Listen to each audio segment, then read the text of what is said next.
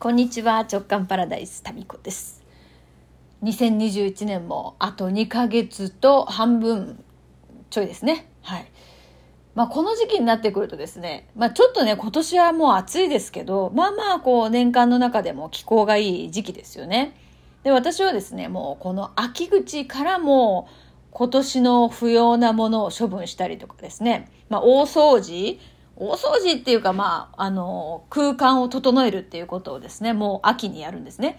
で、冬はもう大掃除大掃除っていうふうに忙しくするっていうのからもうね、もう随分前に卒業しました。はい。なんかみんながさ、こう年末だ、やれやれ、忙しい大掃除だとかやってる時に、こう心静かに過ごすっていうところにですね、無常の喜びを感じるへそ曲がりなんですよ。そうなんですよ。うん。ですからまあ、そんなにですね、大変にならないように今のうちからですね、ちょこちょこやっていくと。で、今はあの、まあ、大掃除というよりか、いるものといらないものっていうのをもう一回ね、あの、いろいろあっちこっちちょこちょこ出してやってるとこなんですけど、で、今、あの、整理、整理ですね、いるものといらないものを出して、いらないものを手放すっていうことをやっていたんですけど、その中でですね、最もやってはいけないことを今やってました、私は。はい。まあ、ものをですね、いるかいらないかって分けてる時にやっちゃいけないこと、それはですね、例えば雑誌の場合、今雑誌やってたんですけど、これどんな雑誌だったっけで、なんでこれ撮ってあったんだっけとか言って、この雑誌のですね、こう、この1ページ、2ページでこう開いてみる。中身を捨てる時にですね、もう一回見てしまうっていうのは、これは最もやってはいけないことなんですよ。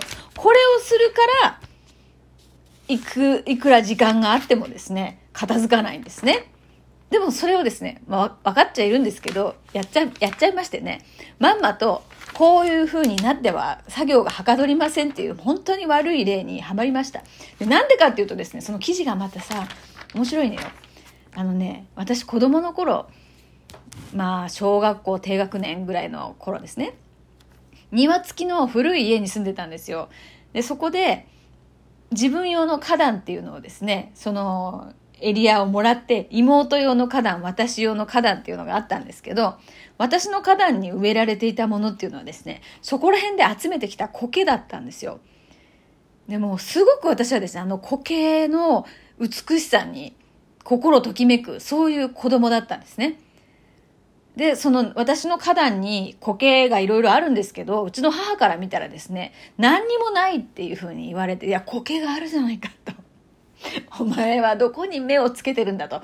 苔の美しさ、なんでわかんないんだろうってすごくね、思ってた、まあそういう子供だったんですけど、でそんな私が今これね、じゃらん、大人のちょっと贅沢な旅っていう、これは2021年、2022年春夏号だか今年の春買ったのかな。まあ、その中で、なんとですね、大人の苔旅っていう特集があってですね、すごいですよ、この大人の苔旅、苔トリップ。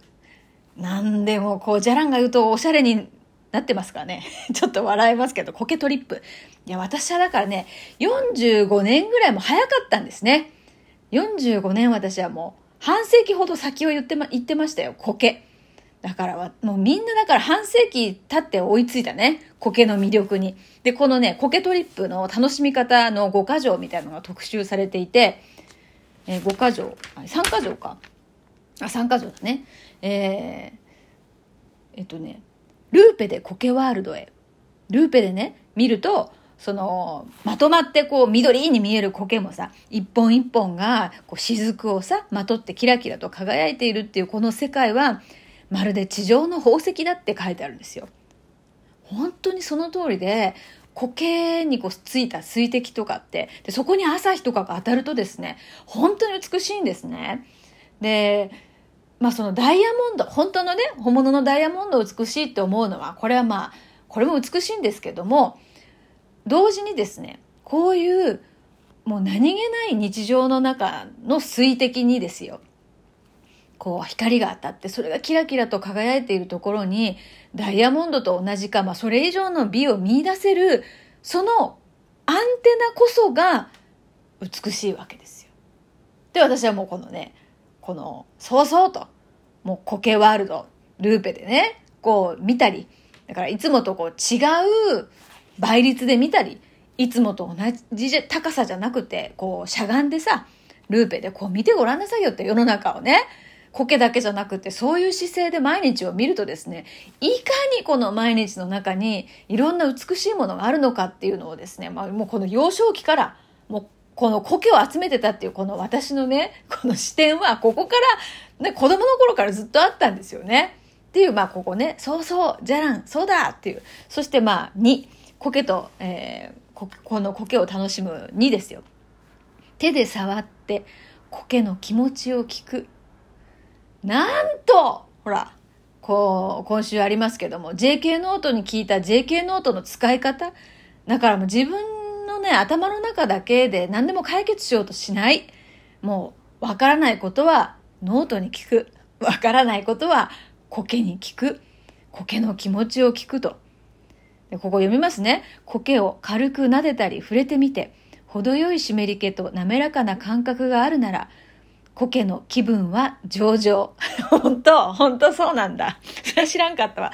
乾いてしまっているなら乾燥に耐えてます。または休眠中。そうなのね。人の手で触れられることは苔にもメリットがあり、なんていうのかなこれ。無性、え？なんて読むかわかんないな。葉があちこちに飛び散るため、無性っていうのはね、ないに性質のせいに目ですね。や葉があちこちに飛び散るため繁殖の機会にもなっている。あ、だから苔を触ることで、もう苔の発展につながるわけですね。なるほど。これはウィンウィンってやつですか？人と苔のウィンウィンってやつですね。ウィンウィンって私今初めて使ったかもしれません。ウィンウィンって私あんま使わないんですよね。あんまりこうね、人間関係で言うウィンウィンっていう言葉ってあんまり私好きじゃなくって、なんか損得感情があるようなその感じを私はね、受けるんでね。なんか勝つってことだウィンウィンって。なんかそういう感覚ってあんまり人間関係では好きじゃないんですけど、まあ、苔とのね、この共存って意味でいくと、ウィンウィンっていうことを今初めて使ってみましたけど、はい。で、三つ目。図鑑は後で OK。五感で苔を感じる。だから言ってんじゃん。私ずっと言ってるよね。考えるな、感じろって。だからもう苔、原点、ここだったの苔遊びから来てんだね。ちょっと読みますね。ハンディ図鑑を持って苔トリップに出るのもいいけれど、苔はとても小さくて形が良く、よく似たものも多いので、その場では見分けがつかないことも多い。種類や名前にこだわりすぎず、触ったり見たり、まずは五感で苔を楽しんで、苔の写真を撮っておき、帰宅後に図図鑑と照らし合わせても OK と。